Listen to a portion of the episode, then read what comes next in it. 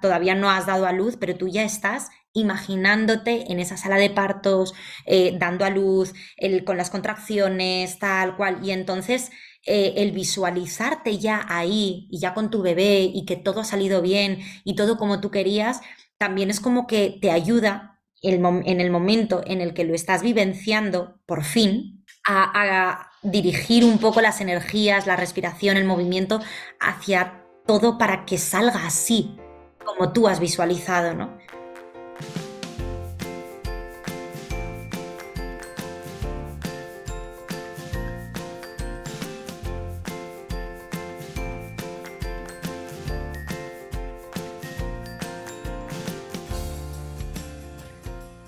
Bienvenida, esto es Planeta Parto, el podcast en el que hablo con mujeres sobre sus relatos de parto y la manera única en la que dieron a luz a sus bebés.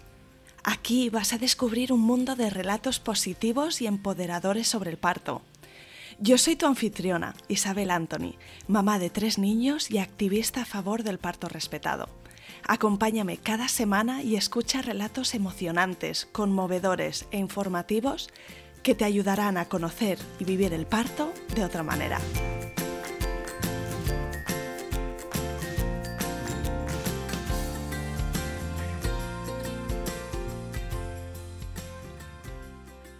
Bienvenida Paloma y mil gracias por venir al podcast Planeta Parto. Muchísimas gracias a ti por la invitación. Cuéntame alguna cosita de ti, em, de dónde eres, dónde vives, a qué te dedicas y cuántos sois en tu familia.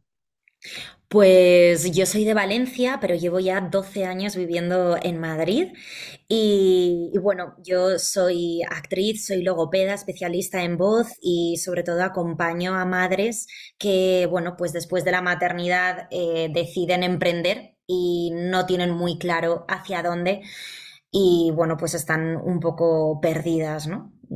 Y bueno, pues eh, la familia, antes de que la familia actual está formada por mi pareja, que se llama Israel, eh, por mi hijastro, que se llama Asier, y por mi hija Alma y por mí. Muy bien, estupendo. Así que bueno, vamos a escuchar entonces cómo fue tu experiencia con el embarazo y el parto de Alma. ¿Cuánto tiempo atrás tenemos que remontarnos? Cuéntame cuándo, cuándo fue este primer embarazo. Pues ella nació hace 21 meses. ya, o sea, nos tenemos que remontar un poquito. Y, mm, y nada, y la verdad es que, bueno, teníamos muy claro que queríamos formar una familia, Irra y yo. Yo tenía muy claro siempre, desde, yo siempre dije, ¿no? A mí mi madre me parió y yo ya estaba pariendo a otra criatura, ¿no? Siempre he tenido el deseo de ser madre, pero tenía muy claro que no quería ser madre de cualquier forma, ni con cualquier persona. Y, madre mía, eh, tardé 36 años, ¿no? Bueno, en, ser madre, pero y luego en, encontrar a la persona, ¿no? La verdad es que, bueno, pues fíjate que al final cuando la encuentras sabes qué es, ¿no? Y, bueno, eh, cuando hice, él, la verdad es que se enteró antes Irra que yo de que estaba embarazada porque él me dijo, o sea, me miró un día y me dijo, estás embarazada. Y yo, pero si no tengo náuseas ni nada, no, el topicazo este, ¿no? De, y dice, amor, es que no todas las mujeres tienen náuseas, ¿no? Y dije, bueno, ya, pero yo qué sé. Mm, bueno, el caso es que efectivamente me hice el test y di positivo eh, siempre con, y, ahí ya empiezan los miedos, ¿no? Bueno, he dado positivo, pero ¿y si en la eco aparece el, temido, ¿no? El huevo güero, una de mis mejores amigas eh, tuvo ese caso y, yo recuerdo que cuando me lo contó, bueno, pues fue un poco eh, doloroso, ¿no? Y triste y entonces, bueno, pues esto de, de no querer, mm, no quererte hacer ilusiones, eh, fue lo que nos, me frenó a mí sobre todo y decirle, bueno, pues vamos a ir a, esperar, ¿no? Además, bueno, pues claro, estábamos en la pandemia, o sea, era como todo más complejo de lo que habitualmente eh, suelen ser, ¿no? Estas cosas. Y, nada, y entonces, pues claro, fui yo sola al médico porque él no me podía, o sea, él me acompañó hasta la puerta, pero no podía entrar en la consulta y... Mm, y la verdad es que vivir eh, esos momentos de consulta sola eh, a mí me dio mucha pena. O sea, porque, bueno, pues es como el momento de pues, escuchar el, el latido, ¿no? Es, eh, escuchar el latido del bebé que yo lloré, ¿no? Es, me parece algo súper emocionante y, y que él no pudiera hacerlo eh, jo, ¿no? Es como.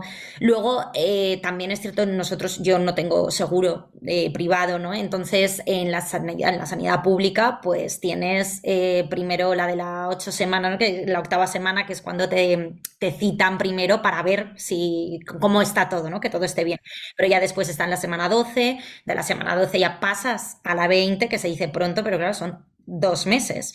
De la 20 ya pasas todavía más allá, ¿no? Y, y, entonces, claro, dices, ostras, ¿y cómo estará todo? Y un día, de repente, mi chico eh, compró un escuchalatidos y que yo no sabía ni que existía. Y entonces me dijo, bueno, pues no para que te obsesiones de estar escuchándolo ¿no? Mm, todos los días, pero bueno, y para, para escucharlo de vez en cuando y ver que, que está bien. Y así fue también como él escuchó el latido de, de, la bebé. Y así fue también como le dijimos a su hermano que iba a tener una hermana. Que dijimos, bueno, ¿cómo se lo decimos? Y entonces le pusimos el escucha latido en, la, en, la bar, en su barriga y no se escuchaba nada, en la barriga de mi chico tampoco, y de repente en la mía y se escuchaba tu, tu, tu, tu, tu, tu, tu, tu. Y claro, y dijo, ¡Ah, ¡hay un bebé! ¿no? Y entonces, bueno, pues fue la verdad es que súper bonito, ¿no? Esa, ¿Qué edad eh, tiene Asier? Eh, ocho eh, años. Ocho años, así que bueno, ya plenamente consciente de lo que significa sí, un total. bebé. Él además pedía, ¿eh? un hermano, siempre decía, yo quiero un hermanito, una hermanita, yo quiero un hermanito, ¿no? Entonces, bueno, pues a él también le hizo muchísima ilusión y, y bueno, a día de hoy juegan una barbaridad y es una pasada verles juntos, eh, se aman con locura, se echan mucho de menos cuando no están, porque claro, eh, no está, Asier no está todos los días con nosotros, entonces eso la verdad es que se nota. Y, nada, y entonces, bueno, pues el, el momento del embarazo, yo tuve muchas náuseas durante las primeras semanas. Eh, solamente estaba deseando que llegara, pues no sé, esto que dicen, no, es el primer trimestre, y yo por favor que llegue la semana 12, ya que yo no paraba y la 13 y la 14 hasta la 16. Y dije, madre mía, pero bueno, luego pararon y todo bien. En el primer trimestre, de hecho, adelgacé 3-4 kilos que también tenía miedo porque soy una persona que ya soy delgada de por sí y, y, claro... No te entraba nada de comida, ¿no? Nada, o sea, ya no solamente era que no tenía apetito, sino que todo lo que ingería al final pues no, salía de mi cuerpo, ¿no? Entonces, claro, llegaba un momento en el que me daba miedo que, que el bebé no, no, tuviera los nutrientes suficientes porque yo no se los estaba dando, ¿no?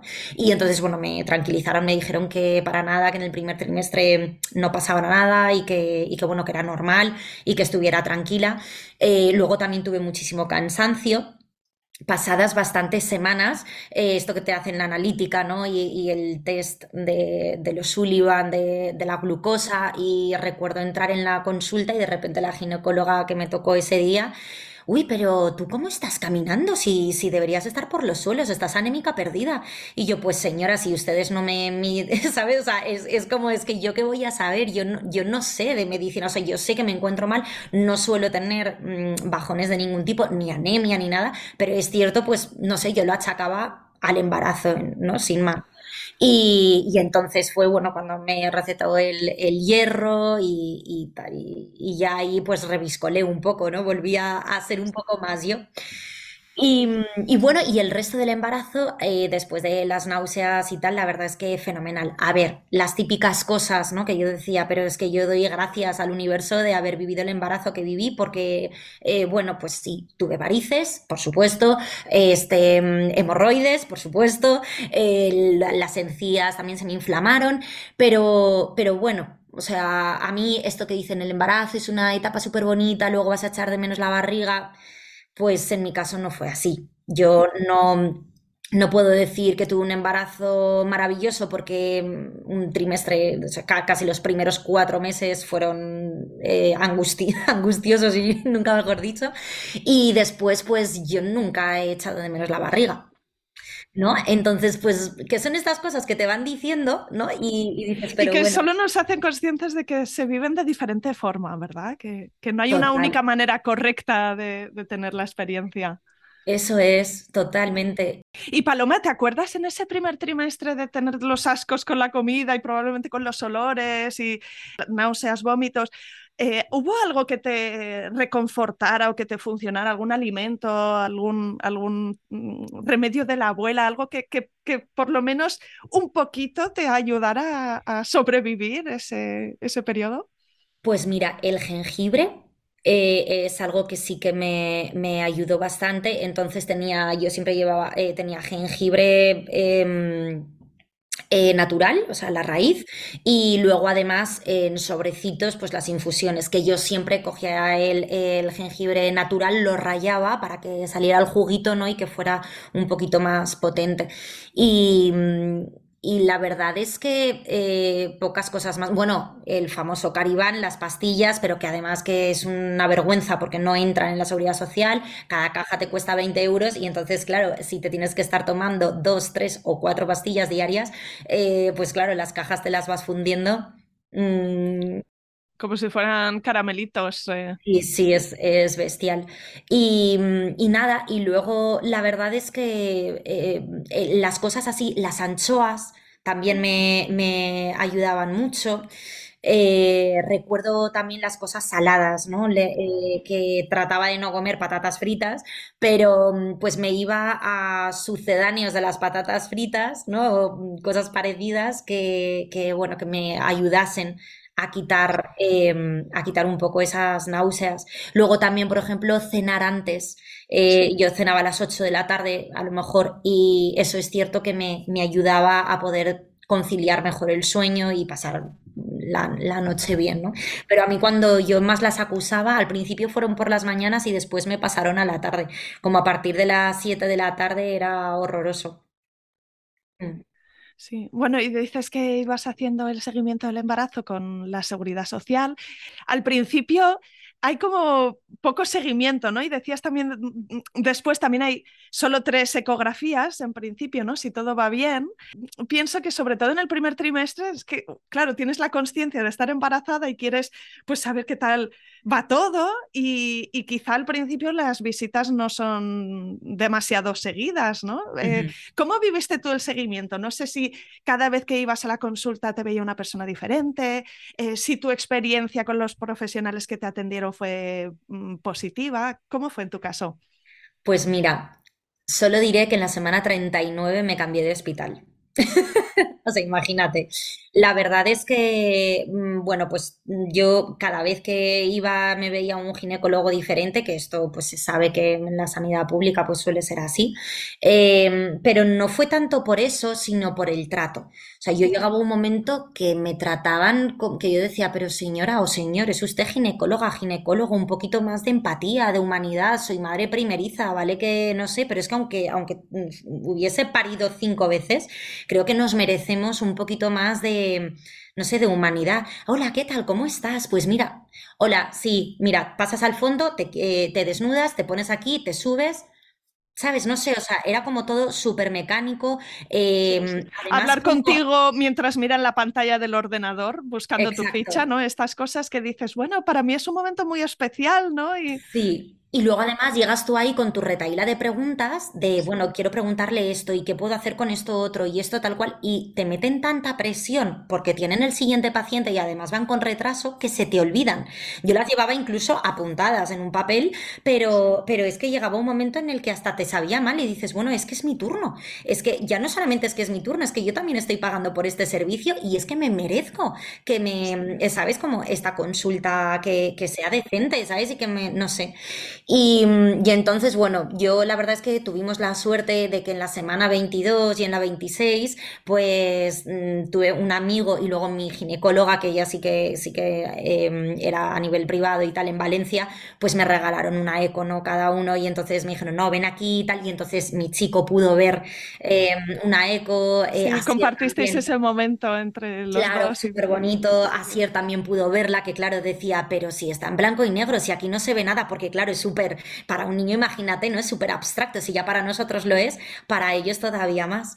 Y, la verdad es que ahí pues también fue súper bonito. Hubo eh, una vez que pues que ya nos iban a decir el sexo del bebé y yo la verdad es que pregunté si podía grabarlo Y porque en otras ocasiones eh, otras chicas me dijeron que a ellos les habían dejado y tal. Y digo, bueno, pues voy a preguntar. Y este ginecólogo me dijo que no, que en absoluto, que eso estaba prohibido y tal, no sé qué. Y entonces yo le dije, mire, pues solamente le voy a pedir que a mí no me lo diga eh, y que le lleve, me lleve un sobre, un boli y, un papel. Y le dije, y le voy a pedir que por favor me escriba aquí eh, si es niño o niña y lo guarde en el sobre y ya está. Digo, porque no me parece justo para mi pareja, digo, y además es que a mí me apetece vivirlo con él, ¿no? O sea, es algo... Y entonces, nada, mm, nos escribió ahí tal, y cuando llegamos a casa abrimos el sobre y ponía, enhorabuena, es una niña, ¿no? Y, mm, y abriendo el sobre, pues lo grabamos y fue así también como se lo comunicamos a la familia, ¿no? Le mandamos el vídeo.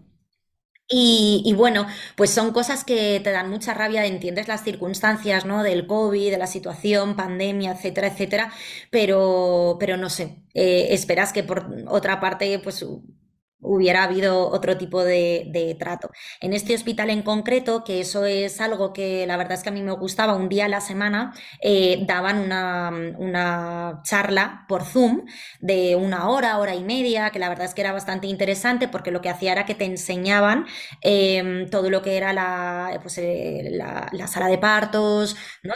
Y entonces, bueno, pues era interesante qué hacer en el momento en el que llegas al hospital, apareces por urgencias, etcétera, que te da mucha calma saber cuáles son como esos pasos a seguir, ¿no? Y, y, luego siempre llevaban a, un médico especialista en, en, algo de obstetricia o um, anestesia, etcétera, para que le pudiéramos hacer preguntas. Y, bueno, ¿no? yo la verdad es que desde prácticamente el principio yo siempre decía que a mí me apetecía mmm, parir sin epidural, ¿no? Y sin ningún tipo de anestesia, que no por nada, sino porque me apetecía vivir el parto eh, de esa forma, sin más. Y recuerdo que en una de estas charlas, ¿no? de estas conexiones a Zoom, tal, eh, bueno, pues estuvo la, anestesista y, bueno, nos puso a parir, y nunca mejor dicho, a las mujeres que estábamos eh, diciendo que no queríamos epidural. Nos llamaba modernas, nos, decía que, que, vamos a ver, que la, la medicina que había evolucionado cómo podía ser que no quisiéramos, eh, bueno, pues, pues hacer uso ¿no? de la epidural, que era un avance, que tal que cual, y que qué manía nos había entrado ahora a todas con esto de querer parir de forma natural.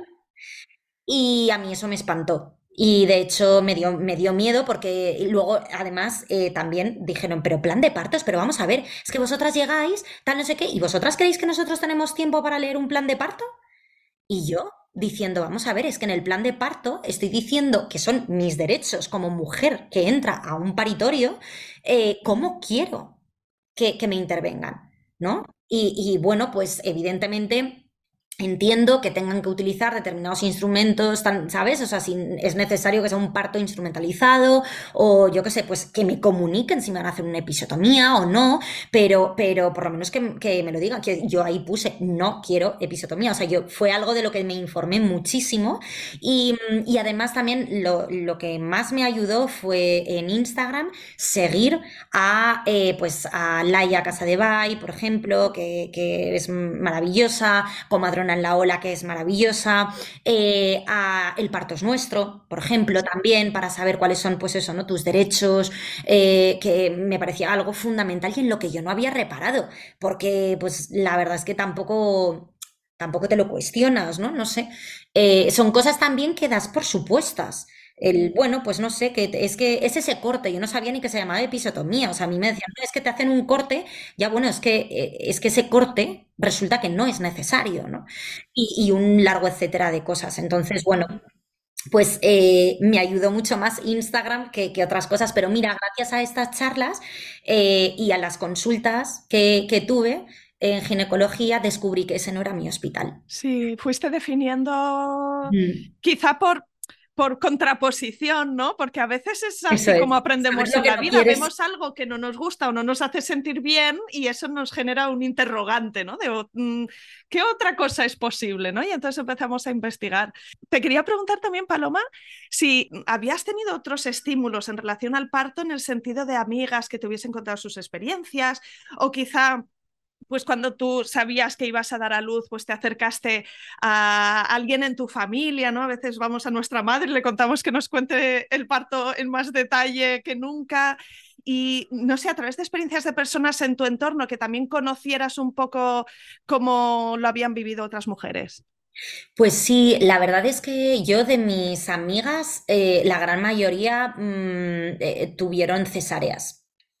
Eh, ninguna, no conocí ningún caso cercano que, que tuviera, que pariera sin epidural. De hecho, a mí me llamaban loca también de, vamos a ver, Paloma, no, no idealices no, no tal, no cual. Y yo siempre decía, vamos a ver, es que yo voy con una mentalidad súper abierta. Entonces al final llega un momento en el que también si te están preguntando, bueno, y tal, y el parto, y, digo, bueno, pues no sé, no sé, ya te sabía hasta mal y lo decía, yo ya te digo, o directamente era una información que omitía porque sabía que iba a ser juzgada, o era una opinión que directamente me guardaba para mí y, una información que no, que no compartía.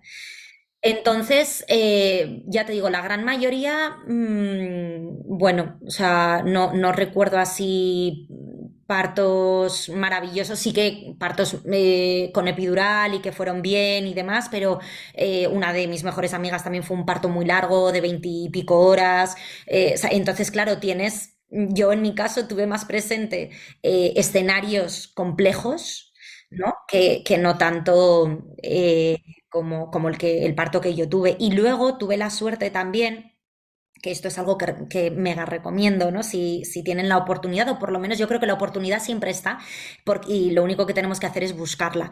Em, en el eh, grupo, bueno, tuve, eh, conocí a una chica que es doula, eh, de aquí también de Madrid, que ella hacía encuentros por Zoom eh, de mujeres que, pues eso, que estábamos embarazadas y entonces nos reuníamos una vez a la semana y cada una contábamos cómo estábamos, cómo nos encontrábamos, eh, ¿no? Y compartir, era un compartir, que era maravilloso. Y entonces, bueno, pues teníamos un grupo de WhatsApp y en ese grupo de WhatsApp compartíamos información súper interesante y que a las primerizas además pues siempre te preocupan, ¿no? De bueno, y qué cosas tienes que eh, tener preparadas y qué cosas son importantes y qué cosas no, y el plan de parto y, y todo esto, cómo se hace. Y luego, por otra parte, en la semana 23, en este mismo grupo de, mm, bueno, en, el hospital nos dijeron que había mm, un chico y una chica que estaban haciendo como promoviendo la actividad física enfocada a embarazadas y, y bueno, yo dije, bueno, pues qué interesante, ¿no? Y me metí, la verdad es que no me gustó nada. De hecho, esto que estás dudando hasta de si lo que estás haciendo está bien em, para una embarazada o no. Y entonces dejé de, dejé de hacerlo. Y encontré a Mama Yoga, eh, y, allí la verdad es que me encantó. Eh, es cierto que en algunos puntos me encantó, ¿por qué? Porque las sesiones de yoga me, valieron muchísimo. Yo también por, pues, por mi profesión y por mis inquietudes desde que soy pequeña he hecho mucha danza, expresión corporal, tengo mucho conocimiento sobre mí misma y sobre mi cuerpo. Y ese conocer mi cuerpo mm, eh, fue la clave en el parto para mí. Eh, fue, fue fundamental. Y eh, sin duda las clases de, yoga. Eh, que luego os contaré, a mí el, yo, creo que el yoga y la música me ayudaron a, no necesitar que me provocaran el parto. Hablábamos antes de empezar la grabación, tú y yo, Paloma, que, me decías también el valor de conocerse a una misma, ¿no? y, no solo en relación con el embarazo y el parto, pero también con, con esa gran puerta que abre a la maternidad. ¿Y qué cosas fuiste explorando para, para definir tus propias preferencias? Pues mira, como te digo, estos, estos grupos, el grupo de Mama Yoga que tiene un, grupo de WhatsApp, el compartir con otras mujeres, que unas ya han sido madres, otras son primerizas y están embarazadas, otras son madres solteras, o sea, están, van a ser madres solteras, ¿no? Entonces, el compartir con, otras mujeres eh, me ayudó muchísimo a tener otros puntos de vista, unos que, eran muy parecidos a los míos y otros eh, un poquito diferentes, pero era como esa apertura mental, ¿no? Después, como tú bien antes me has preguntado, el tener los testimonios de la gente, de mis amigas, ¿no? De la gente de mi alrededor, porque yo, bueno, pues eh, fui madre cuando todas mis amigas, la gran mayoría ya lo habían sido. Entonces, eso también eh, ayuda, en mi caso, me, me ayudó bastante. Luego, además, yo me quedé embarazada al mismo tiempo que mi hermana, mi mejor amiga y mi cuñada. Entonces, eh, fue un compartir súper bonito que también cada una desde su lugar y desde un, pues eso, ¿no? También muy, muy personal y muy diferente, pero era un acompañamiento más que para mí tuvo muchísimo, muchísimo valor. Y, bueno, y a esto eh, yo creo que como te comentaba antes, ¿no? El, autoconocimiento, esa forma que yo es algo que llevo explorando y, trabajándome desde hace muchísimos años y de hecho por eso ahora mismo acompaño a mujeres, ¿no? Y después de haber sido madres, lo, me, especifiqué, me especialicé, mejor dicho, todavía más en el acompañamiento a mujeres que son madres y, después que se plantean emprender, ¿no? Y este punto del autoconocimiento yo creo que, que para mí fue clave para mm, saber qué quería yo, qué parto quería yo. ¿Qué, quería yo en, eh, también como, como madre, ¿no? Que experimentar y sobre todo ir con esa mentalidad súper abierta de que todo podía pasar, desde una, tener una cesárea de urgencia hasta tener el parto que tuve. ¿No? Eh, que era mm, como idílico. Y yo dije, mira, es que yo tengo muy claro el parto que, que, a mí me gustaría. Y no significa que no lo pueda tener porque sea el parto ideal. Yo voy a ir a por él y voy a ver cómo puedo trabajarme. Entonces empecé a trabajarme mucho internamente. Me compré un libro que se llama Hipnoparto de Carmen, no recuerdo ahora. Moreno, sí. Eso es. Eh, entonces, bueno, muchas de las cosas que ella decía, yo ya las había trabajado previamente en otras etapas de, mi vida, ¿no? Y demás, pero igual que la meditación, ¿no? Y, y, esa, esa escucha en los momentos también en las sesiones con Mama Yoga, también se trabaja mucho con la música y con el movimiento. Entonces yo eso, como siempre lo he tenido muy integrado en mí, ahora lo que estaba haciendo era adaptar, adaptarlo a mi situación, que era mi yo embarazada con mi bebé. Que, que, bueno, pues que yo cuando bailaba y me bailaba con mi barriga, pues la verdad, al principio era como, o sea, me miraba un poco por dentro y decía, pero qué absurdo, ¿no? Pues parece absurdo, pero luego poco a poco la verdad es que, bueno, pues te ayuda a conectar y sobre todo lo que te digo, a escucharte, ¿no? Y luego también otra parte de autoamor. Aquí Laura Chica es maravillosa con ese libro de autoamor y de confía que tiene, que, bueno, que yo siempre recomiendo porque creo que necesitamos mucho y más las mujeres decirnos que, que bueno, pues que, que, somos maravillosas y que todo está bien y que tenemos que perdonarnos más las cosas a las que no llegamos, las cosas que nos sobrepasan, ¿no? Y un largo etcétera de cosas que no nos permitimos. Entonces, em, creo que es súper importante. Eh, yo a veces me escribía, y lo sigo haciendo y me sigo escribiendo, eh, frases que me quiero decir más a menudo porque se me olvidan. Entonces me las escribo en un espejo, me las escribo en un cristal, las escribo en una en la agenda para leerlas, ¿no? Más a menudo y, ya no es solo el, el tú puedes, ¿no? O el yo puedo. No, es, es, que yo quiero que, así sea. Y sobre todo el qué, qué está en mi mano para poder vivirlo así, ¿no? Y, es eh, algo, la verdad es que es súper, súper interesante y que a mí personalmente me ayudó mm, todo. Lo que escucho en tus palabras, Paloma, es este tema de que cuando estabas en las reuniones de Zoom, ¿no? Con esta matrona ginecóloga que explicaba, bueno, este tema de la epidural, es que vos sois unas modernas las que no queréis, esto es una evolución tal.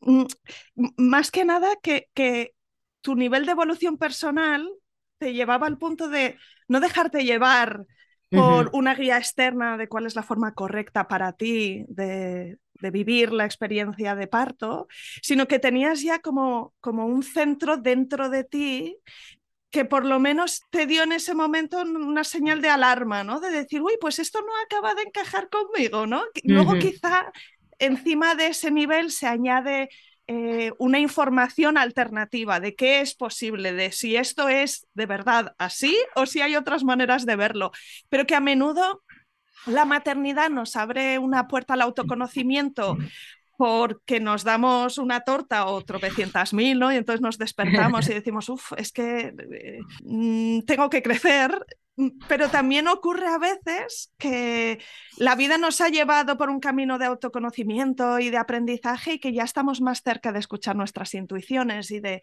confiar en nuestro, nuestro sentido interno. Sí, ahí fíjate que has dicho una palabra para mí clave que es la escucha. ¿No? El escuchar, el escuchar que te dice tu entorno, si es que tú quieres esa opinión. Hay mucha gente que nos da la opinión y dices, no, es que no se la he pedido, señora, ¿no? La vecina del quinto, el señor que va, que coincide contigo en la frutería. Vamos a ver, señores, es que no les he pedido la opinión, ¿no? Yo tengo en, en mi Instagram y tal, que tengo que seguir ahí potenciándolo, pero esto es cállate la boca, porque llega un momento en el que dices, vamos a ver, o sea, que te calles la boca. Estoy de 35 semanas y me estás diciendo que en cualquier momento puede dejar latido. Mm, señor, señor, o sea, es que es lo último que necesito escuchar. Entonces, de repente te empiezan a, a contar historias, más las que lees, que no te hacen ningún bien. Entonces, creo que es muy importante escucharlo, o sea, escuchar lo que tiene, toda la información ¿no? que, tienes a tu alrededor, la que tú buscas y también la que te llega sin tú haberla buscado y que a lo mejor tampoco quieres, pero que está ahí. Y, tú te, eh, darte el permiso de decidir qué hacer con esa información. Decidir, eh, te la agradezco, pero no me sirve y no la quiero. Te la agradezco, la recojo y me la quedo. ¿no? Te la agradezco, me lo pienso pero creo que es muy, muy importante esa capacidad de escucha con nosotras mismas y también con lo que vamos recibiendo, para, pero sobre todo esa capacidad de, darnos permiso para decidir, el no decidir en función de lo que los demás esperan, que esto es para todo en la vida, ¿no? Sino decidir en función de lo que tú quieres, del parto que tú tenías en mente. Y si nunca has tenido un parto en mente, porque esto también puede ocurrir. Es que nunca he soñado mi parto, o sea, nunca, nunca he idealizado mi parto. Bueno, créalo, a mí me pasó eso, yo no sabía cómo quería que fuera mi parto. Y lo fui creando poco a poco. Háblame ahora de las últimas semanas o los últimos días de tu embarazo. No sé si tu niña Alma se fue anunciando poco a poco, si tuviste las típicas contracciones estas de Braxton Hicks o algún síntoma, o si fue una noche que te despertaste de pronto con las cosas en marcha? Pues eh, tuve alguna, que además esto que dices, pues no sé si son contracciones o no. Yo la verdad es que tampoco le daba con mucha importancia. Dije, bueno, esto y dije, bueno, pues es normal. Y, luego lo que me pasó fue que esta doula con la que hacíamos los Zooms semanalmente, en, eh, llegó un punto en el que me dijo, Palo, acabo de acompañar a una mujer en su parto en este otro hospital.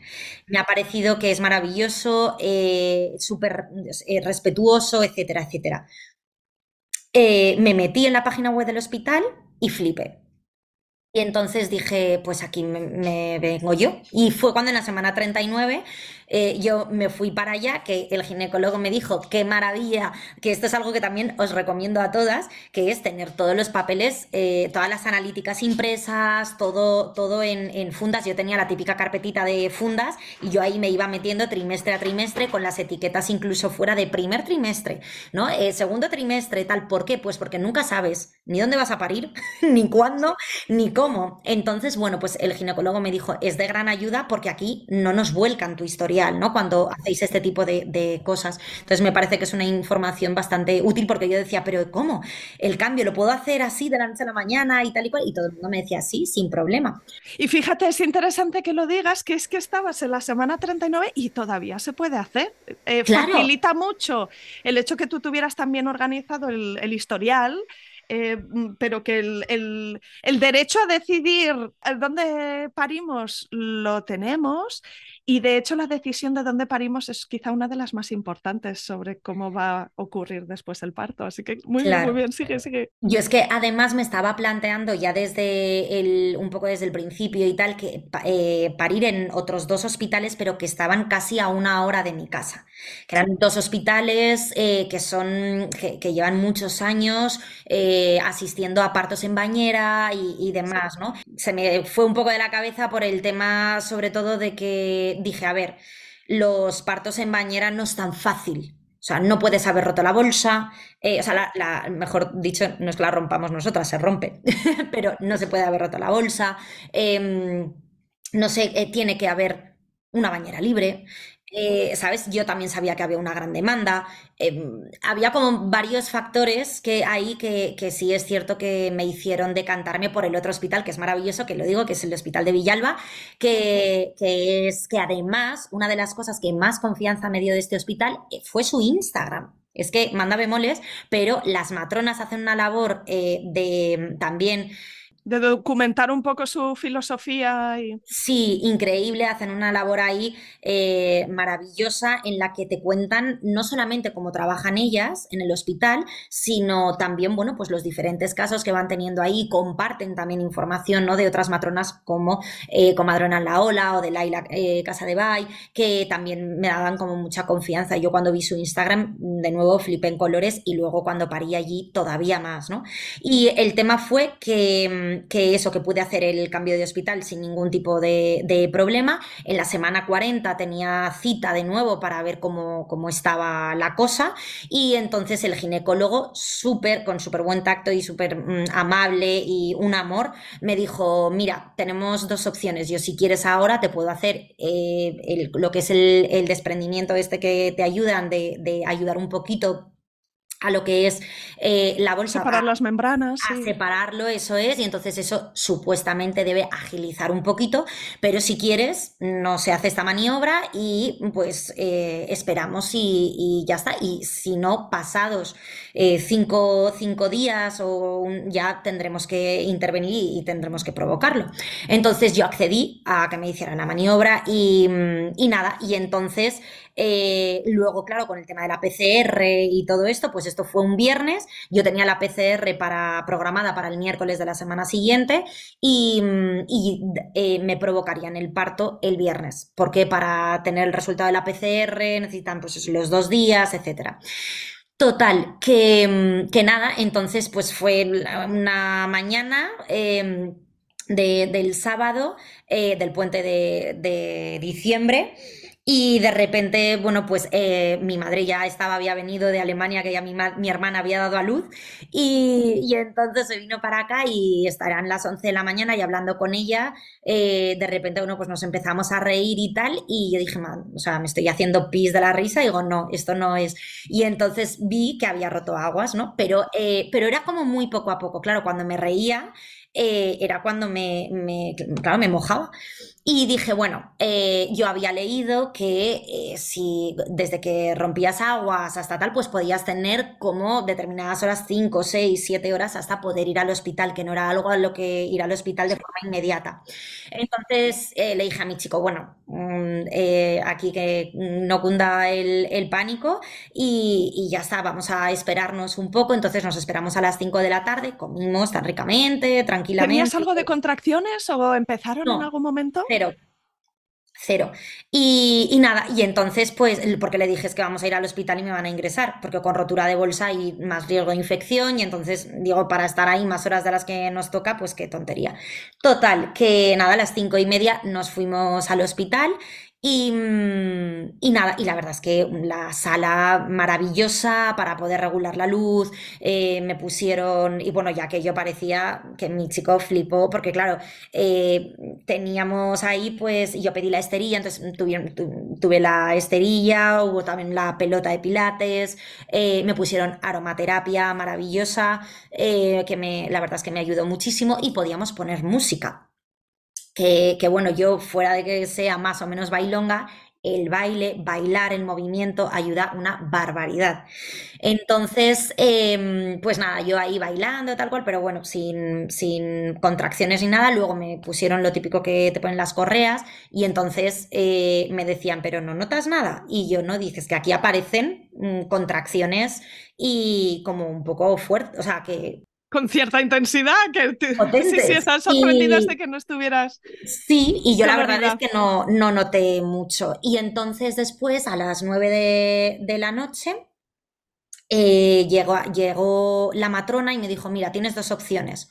Una, o te lo provocamos ahora, o dos, esperas hasta las, nos esperamos hasta las 5 de la mañana, que es lo máximo que podemos esperarnos por la hora que rompiste aguas, y a ver si, si te pones de parto de forma natural. Y dije, tú dame tiempo que yo aquí voy. Y entonces, eh, bueno, empecé a bailar, a ponerme en todas las posturas de yoga de y por haber, utilizando pues todo, la pelota, eh, la colchoneta, eh, todo. Y a la una y cuarto, una y media, empecé a notar ya las contracciones más fuertes, más seguidas, me pasaron a la sala de partos. ¿En ese, ¿Hasta ese momento te habían hecho algún tacto o lo estaban evitando por este tema de la rotura de bolsa y de la... sí, no, ahí no tuve ninguno. No. Claro, hay algunos hospitales donde son muy de hacer tactos muy a menudo, pero la realidad es que al tener la bolsa rota sí que hay mayor riesgo de infección y tantas veces como se meten las manos se incrementa el riesgo, ¿no? Entonces hay ahí una lógica o, un beneficio de no estar haciendo tactos porque realmente ganas tiempo, ¿no? Eh, sí, a mí realmente los tactos vinieron y más porque yo lo, lo, pidiera, o sea, porque yo de repente le decía a, la matrona, ¿no? Le decía, Gema, ¿cómo voy? Digo, ya, porque estoy, y, y claro, y la pobre, o sea, era, fue una petición mía, ¿no? Y mm, y eso, y entonces, eh, pues ya me, pasaron a la sala de partos y bueno, pues, pues eso, con mucho movimiento, o sea, con movimiento más esto, las contracciones la verdad es que fueron duras eh, y hubo un momento en el que, en el que fue de, máximo dolor, donde ahí la verdad es que no me no ofrecieron la epidural en ningún momento, desde que entré en el hospital me pidieron el plan de parto. Eh, me dijo, ¿tienes plan de parto? Y le dije sí. Y entonces se lo leyeron y entonces ellas me dijeron, a ver, aquí tienes que no quieres epidural, pero que sepas que si en algún momento la requieres, que nosotras mm, estamos dispuestas a ponértela sin problema. Y, mm, y nada, y entonces en ese momento la, la matrona me dijo, estás ahora mismo en el momento más duro, es este y el aro de fuego, que es cuando coronan. Eh, si pasas esto, Mm, eh, todo lo demás es, es fácil. Y entonces eh, ahí aguanté, pero a ver, no aguantar por aguantar de tal, sino porque lo vi. Ya lo veías más cerca, ¿no? Tenía un sentido ese dolor. Claro, respiré todavía más, luego además ahí es que mi chico estuvo al 200%, o sea, es que todos los movimientos que hacía yo, él se ponía, pero yo estuve mucho tiempo en el suelo, entonces enseguida se ponía espalda con espalda contra mí para que yo pudiera hacer contrarresistencia, eh, bueno, estuvo ahí como, como un jabato ayudándome en todo. Y... Y la verdad es que fenomenal. Luego llegó un momento en el que ya me pasé a la cama, eh, me dormía a veces, ¿no? También del cansancio entre contracción y contracción. Y, luego hubo momentos que era como que la barriga se ponía súper dura y, yo notaba como incomodidad, pero bueno, y, nada. Y después ya la matrona es que lo hizo muy bien. O sea, fue, fue coronando aquello, ta. Y yo la verdad es que a día de hoy no me acuerdo ni del dolor, las cosas como son.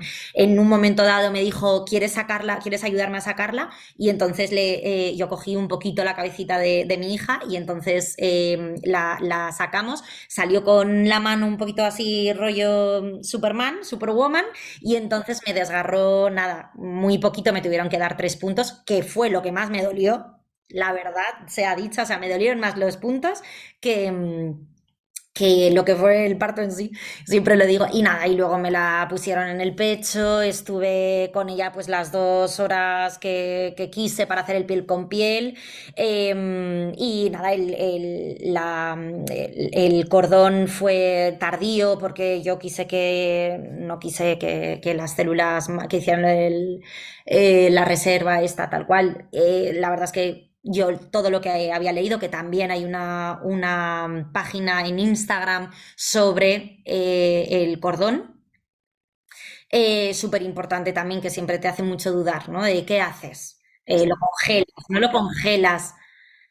Entonces, pues bueno, y, y al final era como de no, o sea, es que el bebé necesita todo ahora. Y, bueno, pues fue mi decisión, ¿no? Pero bueno, que es súper loable y respetable lo que se haga. Y, nada, y después hizo el piel con piel con su padre y fenomenal también. A mí, ya te digo, me, me cosieron. ¿Y qué te acuerdas, Alma, de, ese primer encuentro con tu hija cuando te la pusieron en el pecho? ¿Cuál, cuál era el sentido que tenías más despierto? ¿Fue el, el, verla con los ojos abiertos? No sé si ella nació y estaba muy despierta o no sé si quizá te acuerdas mucho de su olor o de la sensación en la piel también, que puede ser ese calorcito que notamos y el peso. Pues más eso, más el calor y la piel y el, el, el sonido del llanto cuando, cuando empezó a llorar, ¿no? Y me la, me la puse en el pecho y, el tenerla ahí era, y es como de qué fuerte, ¿no? Ya estás aquí. Es como mmm, después de tanto tiempo, porque se dice pronto, pero 40 semanas son un montón.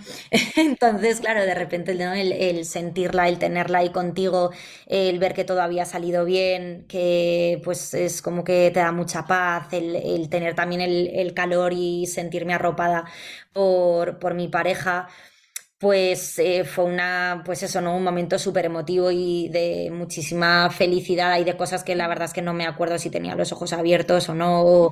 el, eh, fue algo que era, era más el, el, tenerla y el querer como eh, calmar el, su llanto, ¿no? Y el respirar eso es, y respirar, respirar juntas.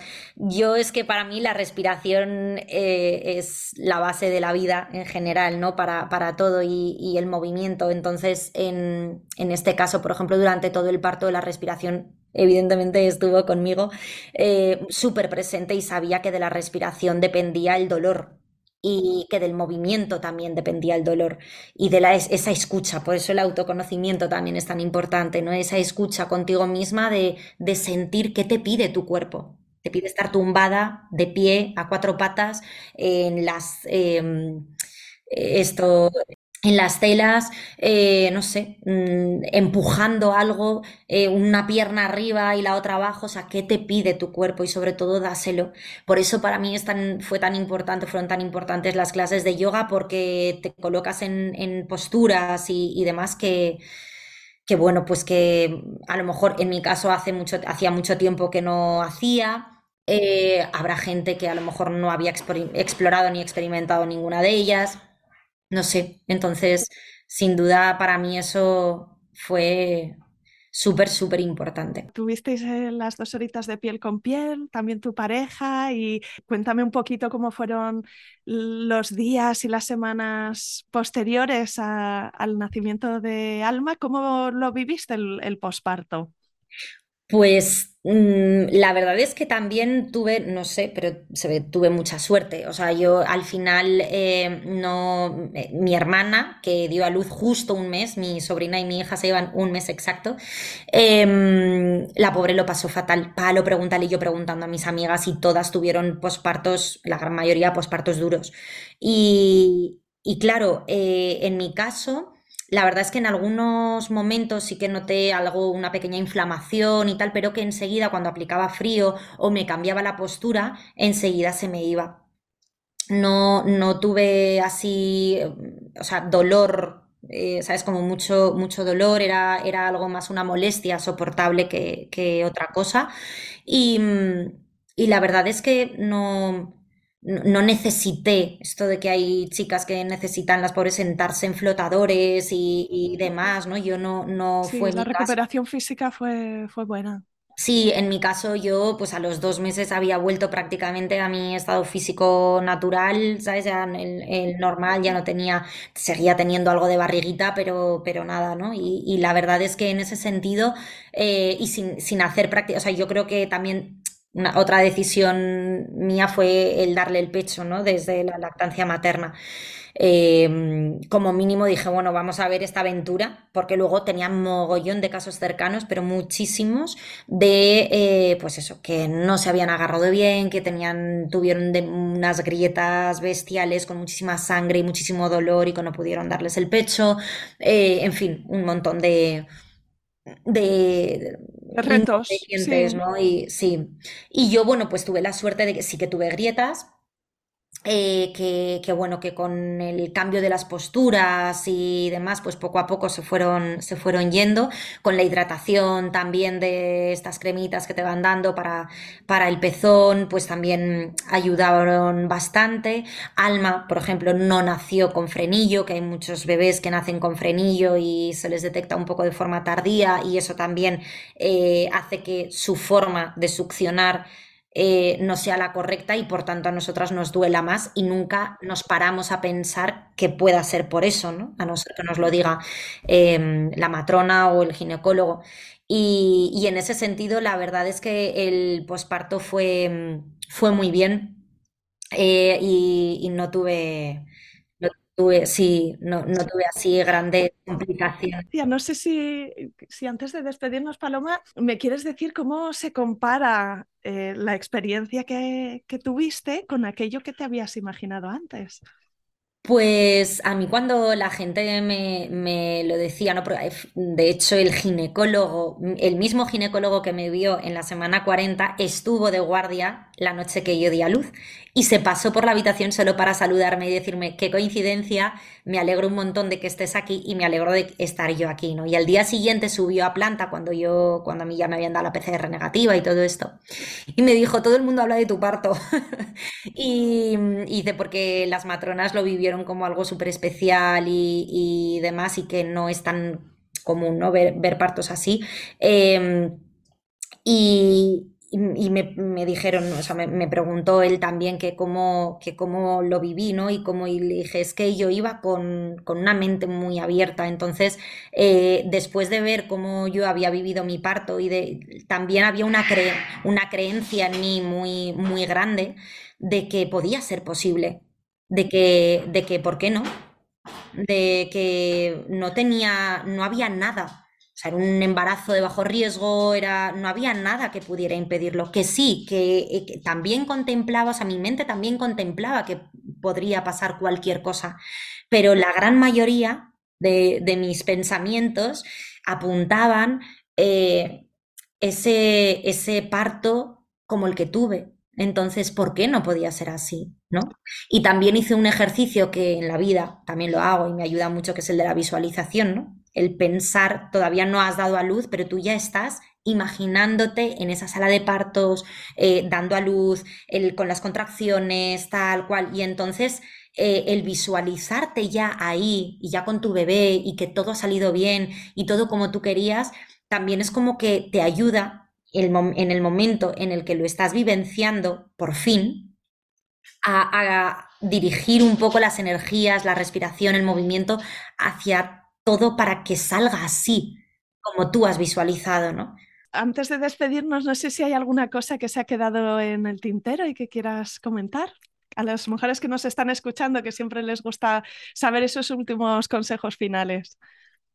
Pues que vayan súper tranquilas. Yo la verdad creo que no me dejo nada. Yo les diría que, vayan súper tranquilas, que cualquier cosa, duda que tengan, que, mm, que la pregunten que la pregunten a, quien tengan al lado y si por lo que sea no les da como tanta confianza, eh, a mí me pueden escribir, por supuesto, por Instagram sin ningún problema, pero que, busquen esa información.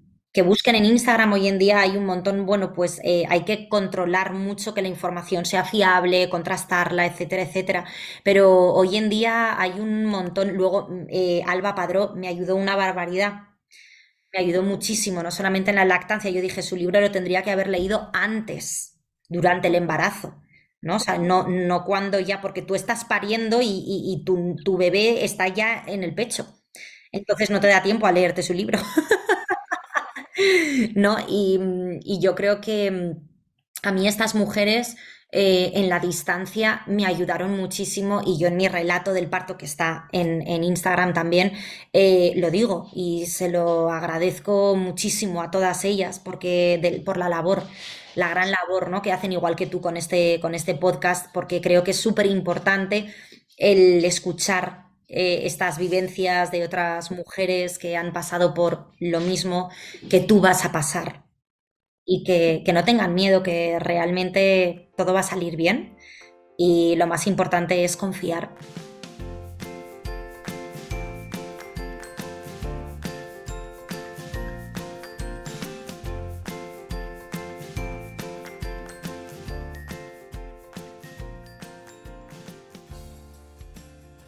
Aquí acaba este episodio.